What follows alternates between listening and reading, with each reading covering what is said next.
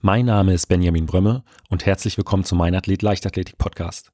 Auch die heutige Folge wird euch von Brain Effect, dem führenden Unternehmen für natürliches Performance Food, präsentiert. Und ein weiteres Produkt, was ich euch vorstellen möchte, ist ein richtiger Immunbooster. Vitamin D3 plus Oil von Brain Effect sind im Prinzip flüssige Sonnenstrahlen für dein Wohlbefinden.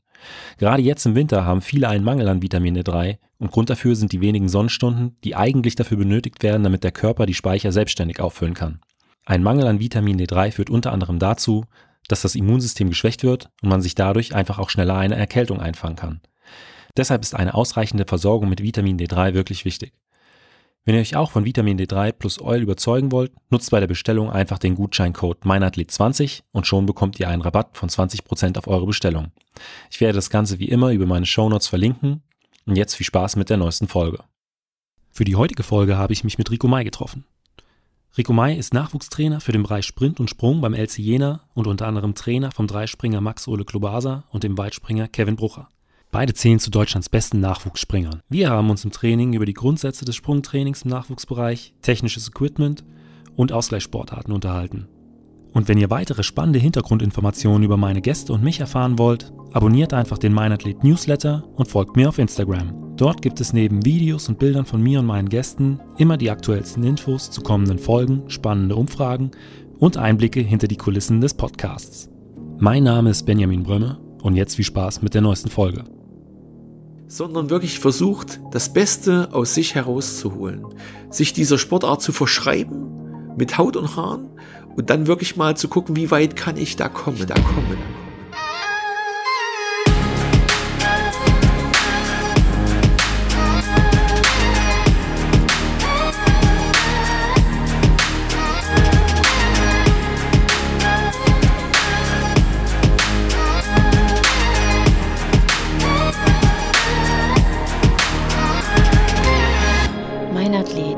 Leichtathletik-Podcast aus Frankfurt am Main. Grüß dich, Rico. Hallo. Ähm, meine erste Frage ist immer, ähm, wie bist du eigentlich zur Leichtathletik gekommen? Ja, ähm, ich habe mit äh, acht Jahren mit der Leichtathletik begonnen, aber da konnte ich mich noch gar nicht so richtig entscheiden, denn ich habe auch gerne Judo gemacht. Ähm, ich war ein bisschen weiches Kind und deswegen war das trotzdem ganz gut, dort etwas härter zu werden. Äh, habe mehrere Jahre Leichtathletik und äh, Judo ähm, parallel gemacht und dann wurde mir das aber etwas ähm, zu stressig und ich wurde auch in der Leichtathletik etwas besser als im Judo und habe dann irgendwann für mich entschieden, mit zwölf war das ungefähr, nur noch der Leichtathletik äh, dann äh, mich dann mit der Leichtathletik zu beschäftigen. Ja, und dann wurde ich immer, wurde ich ein Stück weit noch besser und dann war sogar die äh, Option, auf äh, eine Sportschule zu gehen, hier in Jena. Das war noch in der DDR.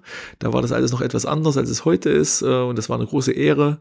Äh, ja, und da bin ich dann deswegen bei der Leichtathletik geblieben und dort richtig hingegangen. Was hast du für eine Disziplin damals gemacht? Ja, also ich konnte, ich sage heute immer so meinen Sportlern auch, äh, ich konnte von jedem ein bisschen was und nichts richtig.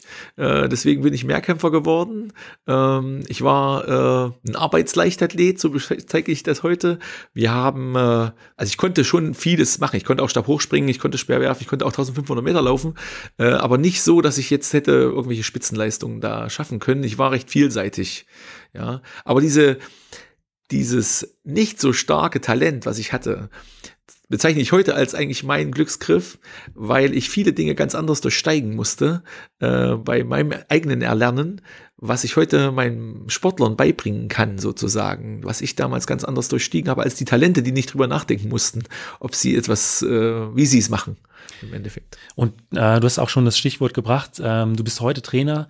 Wie bist du denn Trainer geworden? Ja, ähm, ich war, ich glaube, 17. Äh, habe Abitur gemacht äh, in meinem Heimatort in Hermsdorf, äh, am Hermsdorfer Kreuz, A9, A4 Kreuzung, äh, kleiner Ort. Äh, und es gab in der Wendezeit, sozusagen 1990, keine Trainer. Äh, und da sprach mich die Sportlehrerin an, du, du warst doch schon mal auf der Sportschule, ähm, könntest du uns nicht unterstützen als Trainer? Wir haben gar keinen mehr. Und da habe ich mit 17 äh, selber noch nicht volljährig äh, meine erste Trainingsgruppe gehabt. Das habe ich eine Weile gemacht, äh, aber das ging dann über die Schule relativ schwierig äh, oder mit der Schule, mit der schulischen Belastung zu, zu koordinieren. Und das lief ungefähr so ein Jahr.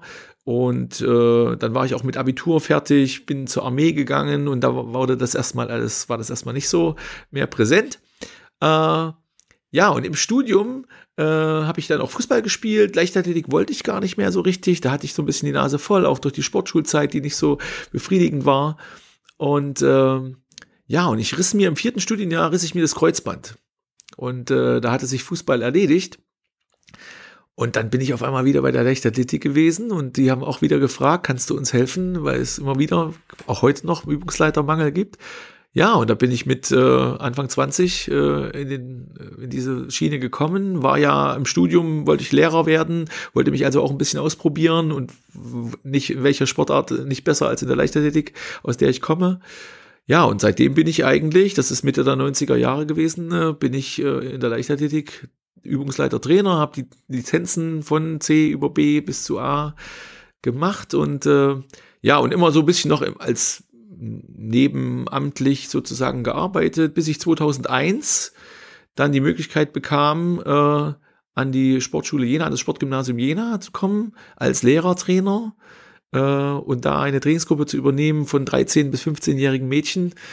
Äh, sehr interessante Aufgabe, die ich dann 13 Jahre gemacht habe. Ich könnte Bücher schreiben über pubertierende Mädels. Oha. Äh, aber äh, das war so mein Einstieg in diese in die Trainergeschichte äh, von der Pike auf eigentlich. Ja. Ne? So.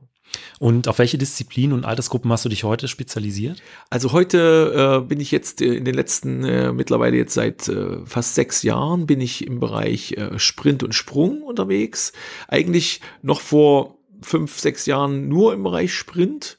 Und es hat sich aber irgendwie auch so aus unserem System heraus ergeben, dass ich immer mehr Springer äh, habe äh, und äh, sich also Disziplinen wie Weitsprung, Dreisprung und sogar jetzt der Hochsprung, ich sogar auch in jeder Disziplin noch eine Bundeskader habe, ähm, äh, trainiere. Und äh, die, das sind so die Disziplinen. Ich bin trotzdem relativ breit aufgestellt. Äh, ich habe Kurzhürdenläufer, Langhürdenläufer, äh, aber wie gesagt auch Springer äh, und Flachsprint natürlich ist immer mit dabei und es gehört ja für die Springer auch. Welche Athletinnen und Athleten sind da momentan bei dir? Also meine, meine besten Athleten, die ich jetzt habe, sind im Moment die, die Bundeskader. Das sind Malte Stangenberg, äh, der ist aus Hamburg hier extra hergekommen.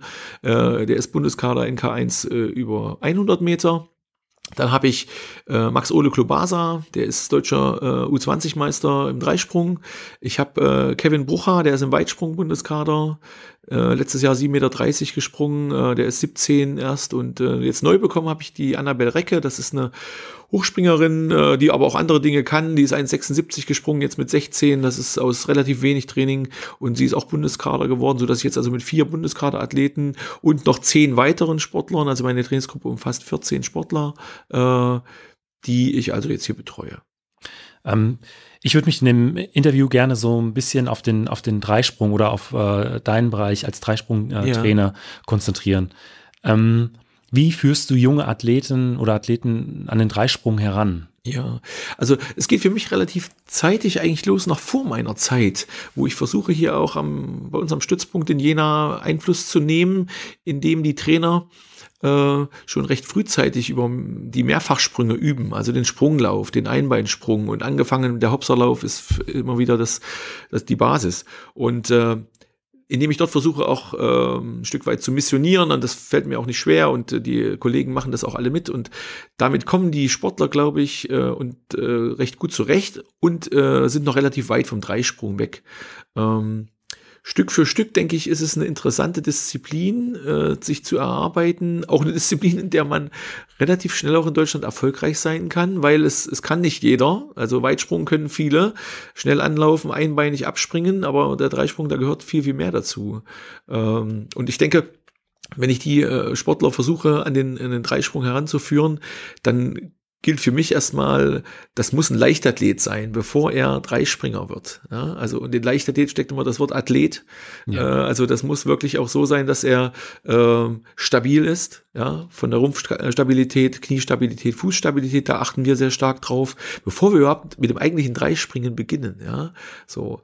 Und ähm, häufig werden die, die zu langsam für den Weitsprung sind, zum Dreisprung geschickt. Das ist nicht so meine ähm, meiner Ansicht, äh, man sollte auch sehr, sehr schnell sein und wenn man wirklich gut sein möchte. Aber die technische äh, Herausforderungen, technischen Herausforderungen sind sehr, sehr äh, stark. Ich war in Kuba gewesen, habe mir das angeschaut, wie dort Neunjährige äh, Dreisprung machen und es ist überhaupt nicht gefährlich, äh, weil manche Trainer das immer wieder so einschätzen. Äh, das kann man sehr gut mit denen machen. Es kommt immer darauf an, wie, wie weit man äh, die, die Anlauflänge treibt und wie, wie viel Belastung man darauf macht, wie viele Sprünge man okay. macht. Ja.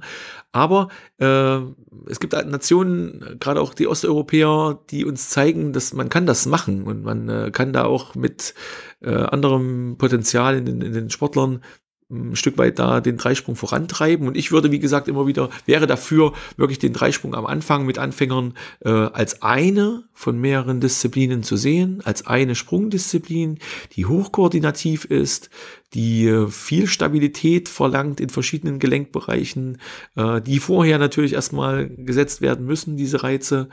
Ja, und dann so langsam dran zu gewöhnen. Also nicht schon mit dem 16-Jährigen äh, davon auszugehen, dass er ein Dreispringer ist ja, als allererstes ist er Leichtathlet. Und so habe ich, bin ich gut gefahren bis jetzt, auch mit äh, überhaupt im Sprungbereich, weil es doch sehr belastend ist für den wachsenden Organismus im Endeffekt. Also ist es im Prinzip so ein Prozess, jemanden dann äh, Stück für Stück an den Dreisprung heranzuführen. Würdest du da, äh, könntest du sagen, okay, wenn du jetzt einen Athleten beobachtest beim, beim Weitsprung oder beim Hochsprungtraining, der bringt das gewisse Etwas für den, für den Dreisprung mit. Also könntest, Hast du da ein Auge dafür? Hm. Oder kannst du Ma maß, ich, maß ich mir noch nicht an, okay. muss ich sagen. Also da bin ich noch, noch gar nicht lange genug äh, im Bereich drin. Ich glaube auch, äh, dass ich auch täglich mit meinen Athleten mitlerne, ja, so und äh, ich habe es als Sportler selber nie äh, gemacht, den Dreisprung, zumindest nicht in, in Wettkampfmäßig, äh, aber es gibt viele physikalische Dinge, die äh, für die ich mich sehr interessiere, biomechanische Dinge, die sich sehr gut äh, im Dreisprung darstellen lassen und ich habe versuche ständig dazu zu lernen, habe mit den beiden Bundestrainern Masala Felski und mit äh, Jens Heuer, äh, mit den Nachwuchsbundestrainern, selbst mit äh, Charles Friedeck äh, dort Gespräche geführt. Äh, wir haben zusammen Maßnahmen gemacht, wo ich immer wieder dazu lerne. Äh, und ich, ich würde jetzt nicht sagen, dass ich ein Auge dafür habe, wer, wer gut für Dreisprung ist. Das nicht. Aber ich denke, dass Leute, die sprungtalentiert sind, ja, also dass man, dass man, also das sehe ich bestimmt, dass man, wer, wer einen Fuß hat, ne? also ja. wer sozusagen elastisch ist äh, in den Bereichen. Aber äh, der sollte es auf jeden Fall probieren. Ja, und ich bin dafür, dass man also, ich sag mal, ab so ab 15, 16 Jahre äh, versucht, verschiedene Sprungdisziplinen durchzuführen. Also, dass jeder den Weit- und Dreisprung auch ausprobiert und äh, dann schaut, wie weit kann man das treiben, wie weit, wie weit ist der Athlet möglich, äh, in der Lage, äh, aus einer bestimmten Anlaufgeschwindigkeit einen akzeptablen Dreisprung, der gesund ist, der äh, technisch gut ist, auszuführen. Ja, und da so ein bisschen über Try and Error so ein bisschen daran zu kommen, ja, und dem Athleten einfach auch diese Perspektive zu bieten, ja. im Endeffekt. Ähm, wie sieht denn dann so der grundsätzliche Trainingsaufbau äh, für eine Dreispringerin oder einen Dreispringer aus? Also bei uns im, im Jugendbereich, äh, wie gesagt, würde ich gar nicht, äh, setze ich den Dreisprung gar nicht so sehr in, in den Fokus. Ja, es ist ein Teil des Trainings und sicherlich ein wichtiger Teil. Äh, für uns ist eine in meinem Bereich und ich, wie gesagt, mit Max Ole Klobasa habe ich einen, der das von der Pike auf sozusagen entwickelt hat über die letzten Jahre, äh, der aber auch, oder das ist für mich immer das Beispiel, der ist äh, in der Altersklasse 14, 15 jeweils deutscher Vizemeister im Blockwettkampf gewesen, Sprint-Sprung. So, und da kommen die Jungs her und die Mädels und sollten sie tun. Ne? Wir können nicht mit, äh, weil es U16 deutsche Meisterschaften gibt, schon richtig Dreisprung machen. Also, oder nur in den Fokus des Trainings setzen.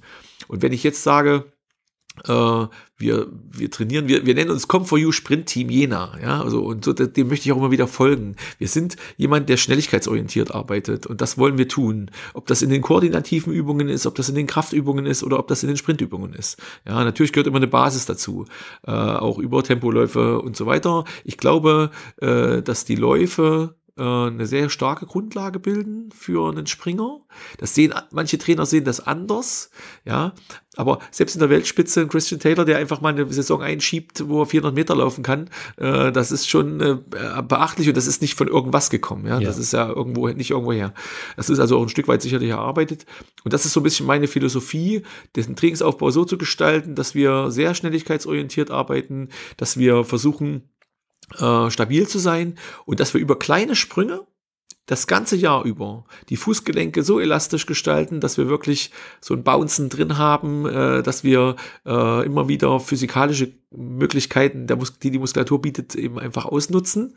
Ja, und, äh, und dann natürlich Technikübungen machen. Denn der eigentliche Dreisprung steht bei uns gar nicht, noch gar nicht so sehr im Vordergrund. Ich habe im Erwachsenenbereich keine Erfahrungen im Dreisprung. Äh, da, das muss ich, das kommt jetzt Schritt für Schritt vielleicht, ja. Äh, aber im Jugendbereich habe ich gute Erfahrungen damit gemacht, dass wir, äh, sage ich mal, wirklich an den technischen, technischen Basics weiterarbeiten äh, und dann wirklich im, im, im, Wettkampf ein Stück weit den Dreisprung auch trainieren. Natürlich wird er auch im Training immer mal bearbeitet, aber so die Grundlagen trotzdem bis in den U20-Bereich voranzutreiben äh, und daraus einen guten Dreispringer zu entwickeln. Wie viele Einheiten trainiert ihr dann äh, in der Woche, so im Schnitt? Äh, Im Schnitt sechs. Sechs Einheiten. Sechs Einheiten. Und ähm, hast du verschiedene Kategorien von Athletinnen und Athleten, dass viel äh, Trainierer gibt oder welche, die äh, mit weniger Training zurechtkommen? Ja, also merke ich also auch im Sprungbereich gibt es also äh, da auch die unterschiedlichsten äh, äh, Möglichkeiten, eher so, die über die, die Kraft kommen. Ne? Die haben meistens ein bisschen die können etwas mehr Training ab äh, und die, die äh, über so ein bisschen über die schnellere Bewegungen kommen, die brauchen, das sind so eher die Sprintertypen, die brauchen dann äh, etwas mehr Ruhe insgesamt. Ne? So, äh, also äh, Jan Gerrit Keil, der äh, Nachwuchsbundestrainer im Hochsprung, der verglich immer so äh, Frosch und Känguru. Okay. Ja, so, weil es einfach eine, eine schöne Sache ist. Der Frosch aus einer tiefen Position, aus einer, der, der unheimlich kraftvoll springt, ja, während das Känguru einen ganz, ganz langen Unterschenkel hat. Ja. ja weiß ich nicht, einen halben Meter lang. Und dann, wie gesagt, da über ganz schnellkräftige, physikalische, elastische äh, Kräfte da nach vorn kommt. Äh, so gibt es auch im Sprungbereich unterschiedliche Typen. Ja, und ich habe, wenn ich jetzt meine zwei besten Springer vergleiche, der eine Weitspringer, Kevin Brucher, äh, der da weitaus sensibler ist, der nicht so viel Training braucht, den äh, wir dem ich eher mal eine Ruhephase gönne, während ein Max Ole Klobasa, das ist ein Athlet vor dem Herrn, der, äh, der kann das einfach ab und der will das auch und der braucht das auch, um eine gewisse Festigkeit, Stabilität zu haben, um das einfach zu erspüren, so. Ähm, ja, da, das, es gibt schon Unterschiede und die versuche ich halt auch reinzubringen dann im Endeffekt. Ähm, sowas ähnliches hatte auch äh, David Korell in einem Interview angedeutet, hat äh, ähm, von dem Athletentyp äh, des Geparden gesprochen. Also ja. was macht ein Athlet, ein Gepard den halben Tag? Liegt äh, im Prinzip faul in der Ecke rum genau. und ähm, ja, wenn es dann was zu reißen gibt, dann gibt er 100 Prozent. Ja, also, ist so, ist so. Und er ist richtig schnell. Ja. Dadurch, ja, ja so. Und unterscheidest du im Training auch zwischen äh, Männern und Frauen? Also setzt du da auch Unterschiede? Äh, das tue ich, das tue ich definitiv. Äh, wir trainieren in der Trainingsplanung ähm, so wie es David damals auch schon angesprochen hat, immer äh, nach dieser Blocktrainings-Variante, dass wir also nur bestimmte Fähigkeiten zu bestimmten Zeiten trainieren, nicht alles auf einmal. Ich habe damit in den letzten Jahren, selbst im Nachwuchsbereich, wo es verpönt ist, beziehungsweise manche sagen, es wäre nur was für, für Ältere, äh, habe ich gute Erfahrungen gemacht. Weil einfach die Inhalte das Ganze dann auch bestimmen, ja, was ich dann mache. Aber ich bin der Meinung, dass ich nicht, äh, ich kann nicht alle Fähigkeiten, die der Mensch hat, die, die der Sportler braucht, in einer Woche abdecken. So und das das ganze Jahr über zwar irgendwo sukzessive steigernd, aber ich bin, habe über die Jahre jetzt äh, bin ich zu der Meinung gekommen, dass das nicht geht. Äh, und da wir zweierlei Geschlechter haben, äh, gerade auch bei den Mädels, wie gesagt, ich habe im Sprintbereich Mädels gehabt, die Eleni Frommann, die war zweimal deutsche Meisterin, war international auch Medaillen geholt und so weiter, die ist jetzt in, in Amerika. Äh, dort habe ich das viel gelernt. Das war auch so ein so ein Cheetah, die da mehr so äh, lange lag und dann wirklich mal auch Gas geben konnte, ja. gar nicht so viel Training brauchte.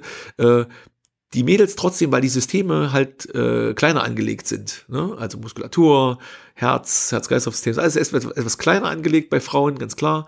Äh, können sie einfach mehr, äh, sie sind vielleicht etwas früher erschöpft als die Männer, aber sie können deswegen auch schneller regenerieren und können okay. deswegen auch eher äh, bestimmte Trainingsreize wieder äh, erfahren.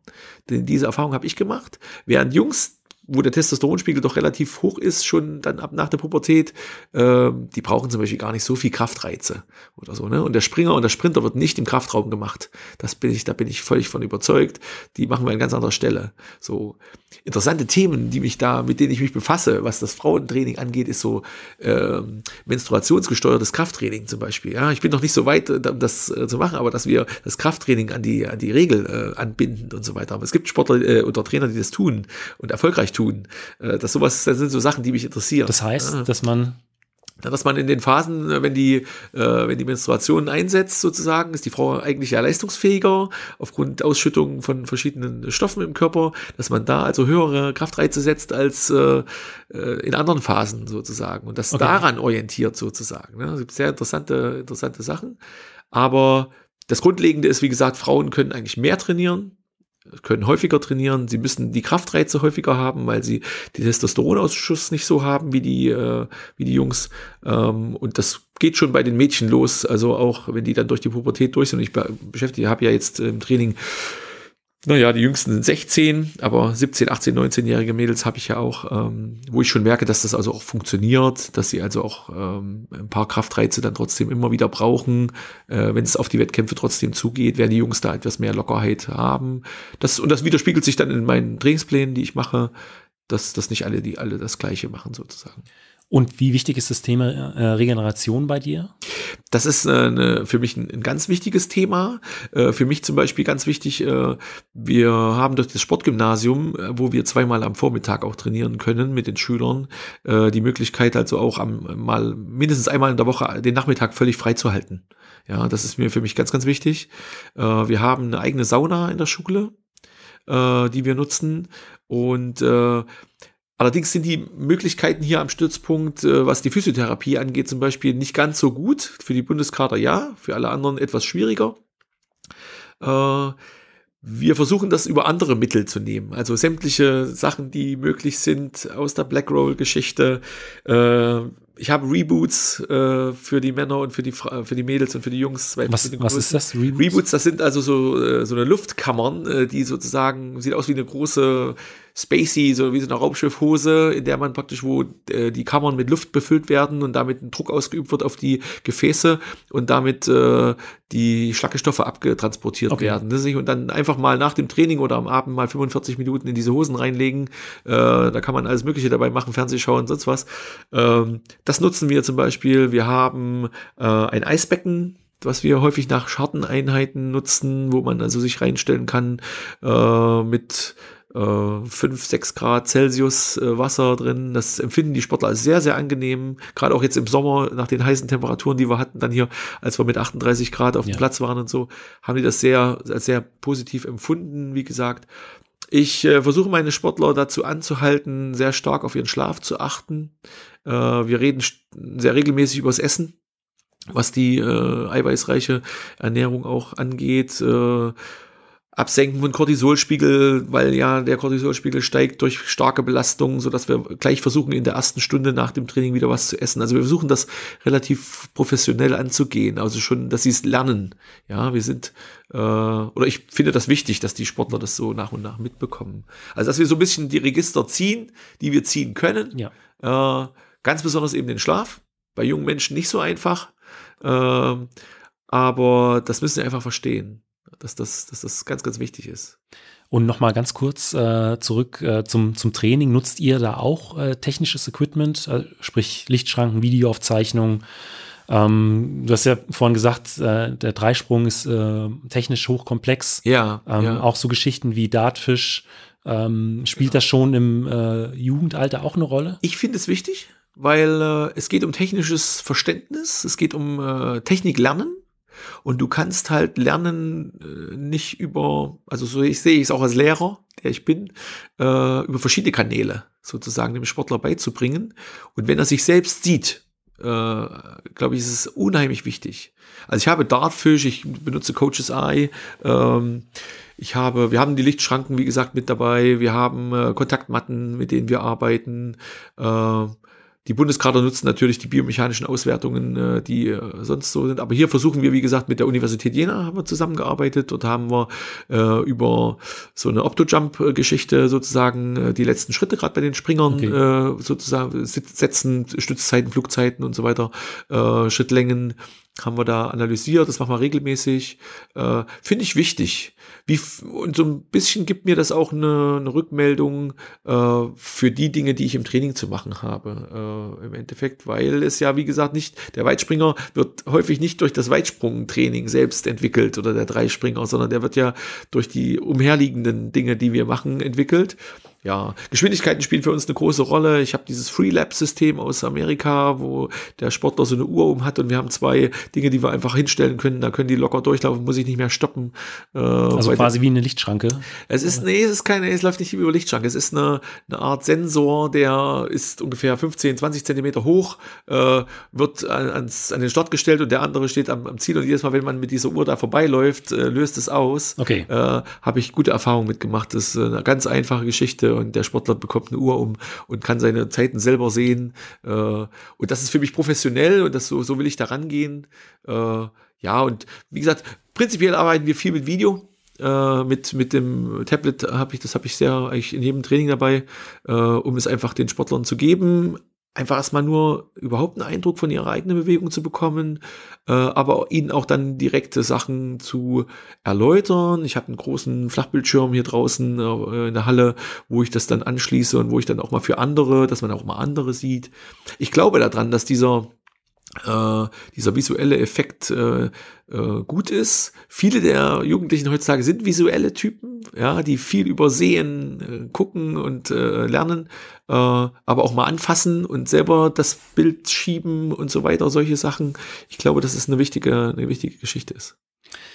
Ähm, ich habe vor einiger Zeit ein Interview mit äh, Andreas Behm geführt. Das ist der Trainer von Aries Merit. Und er hat unter anderem äh, gesagt, dass er es un völlig unproblematisch sieht oder sogar befürwortet, wenn ähm, junge Athleten, junge Sportler äh, neben der Leichtathletik auch noch andere äh, Sportarten betreiben. Insbesondere Bas Basketball hat er da genannt, weil es da viele Parallelen gibt. Also man, äh, die Sprungkraft ist wichtig, äh, ähm, viele kurze Beschleunigungen.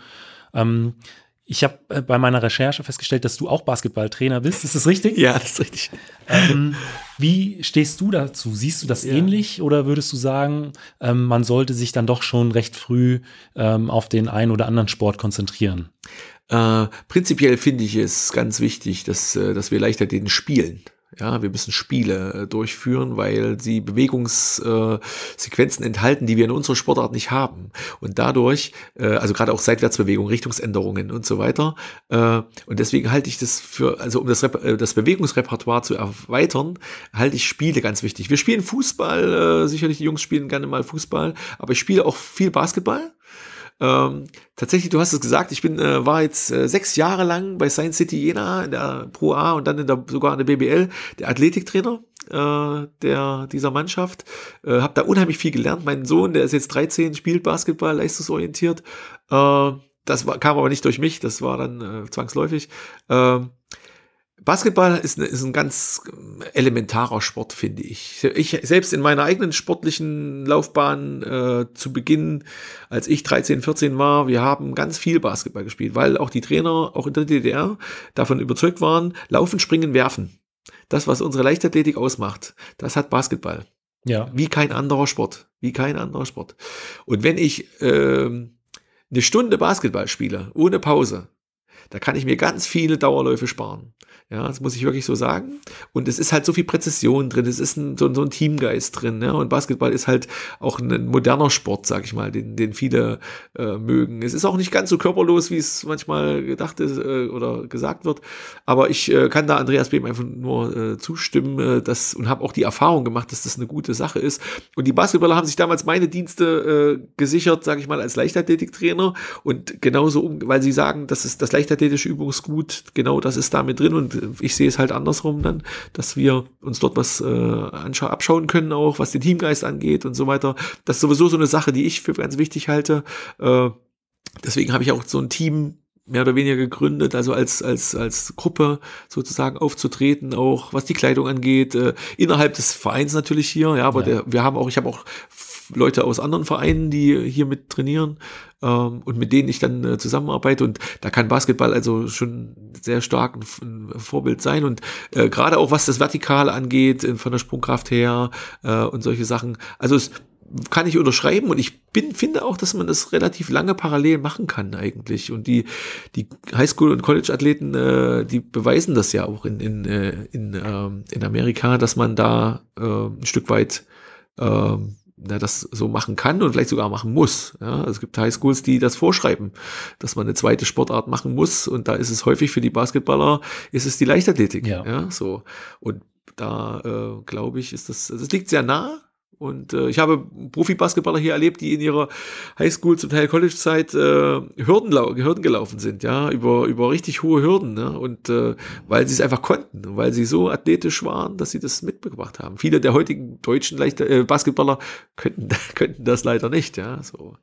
Und der Spaßfaktor, der halt auch durch Spiele entsteht, der ist eine ganz, ganz wichtige Sache und äh, um einfach mal Training auch aufzulockern insgesamt. Und das ist so ein kurzes Spiel, so kurzweilig, so knapp geht das manchmal aus. Äh, ein Fußballspiel geht 90 Minuten, endet am Ende 0-0. Äh, es ist vielleicht was passiert auf dem Feld, aber es ist mittlerweile, und so geht es mir über Jahre jetzt, ich schaue mir kaum noch Fußballspiele an.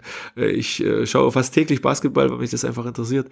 Äh, und ich habe von Basketball gar nicht so die Ahnung, aber ich schaue auf die Bewegungen und äh, das ist schon sehr interessant, muss ich sagen.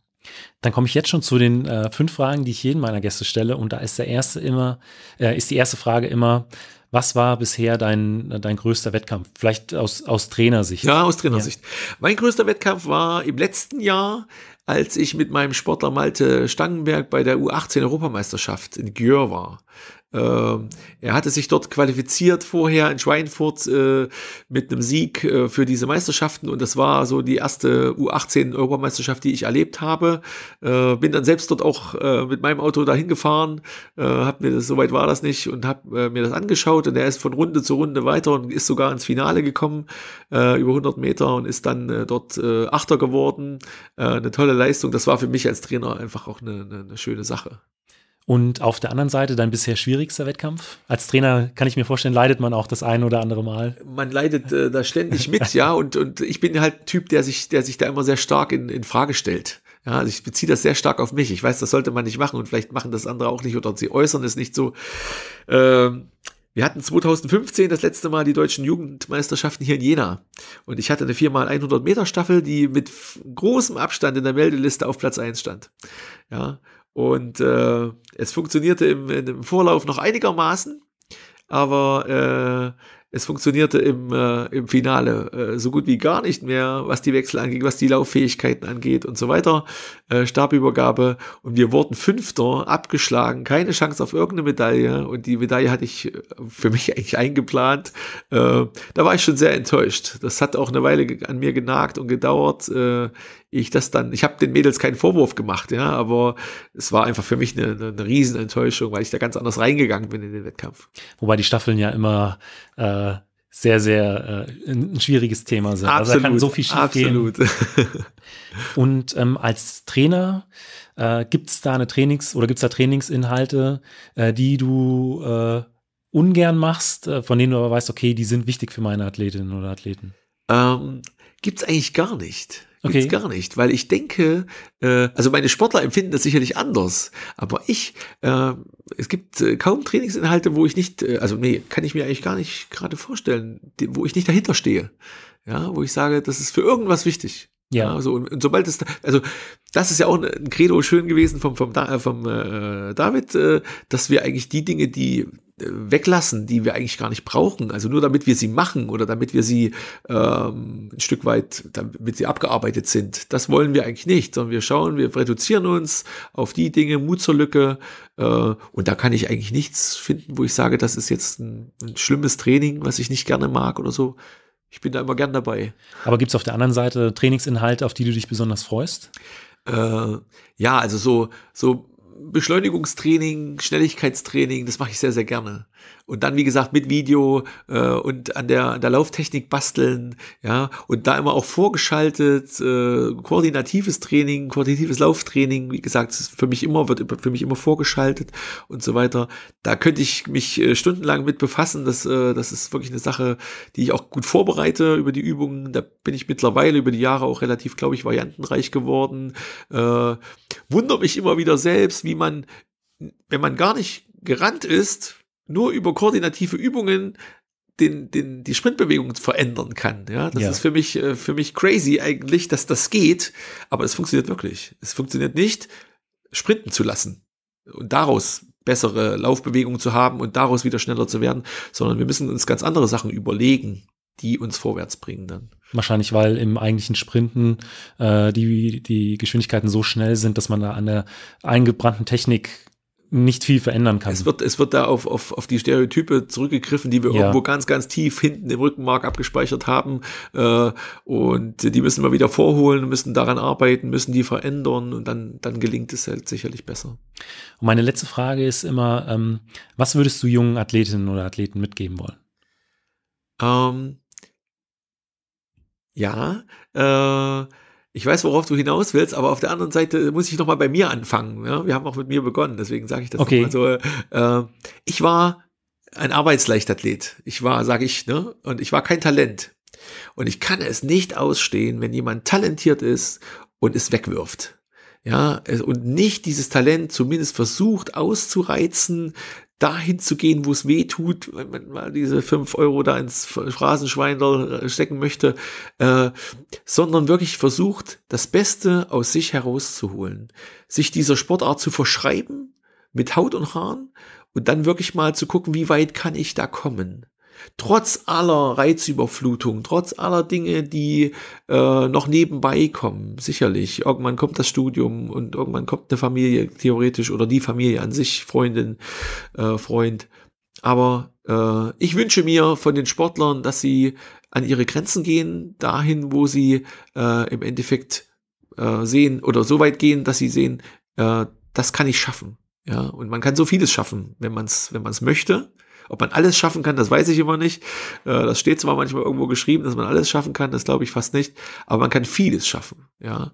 Und äh, sich da irgendwo ein Stück weit die Zeit zu lassen, geduldig zu bleiben und nicht gleich die Flinte ins, Flinte ins Korn zu werfen. Ich glaube, der Sport an sich gibt das her, äh, das zu lernen, äh, aber nicht zu früh aufzugeben äh, und da wirklich, bis es nicht mehr weitergeht, dann, und trotzdem nimmt man ja viel aus dem Sport mit, egal was im Endeffekt rauskommt.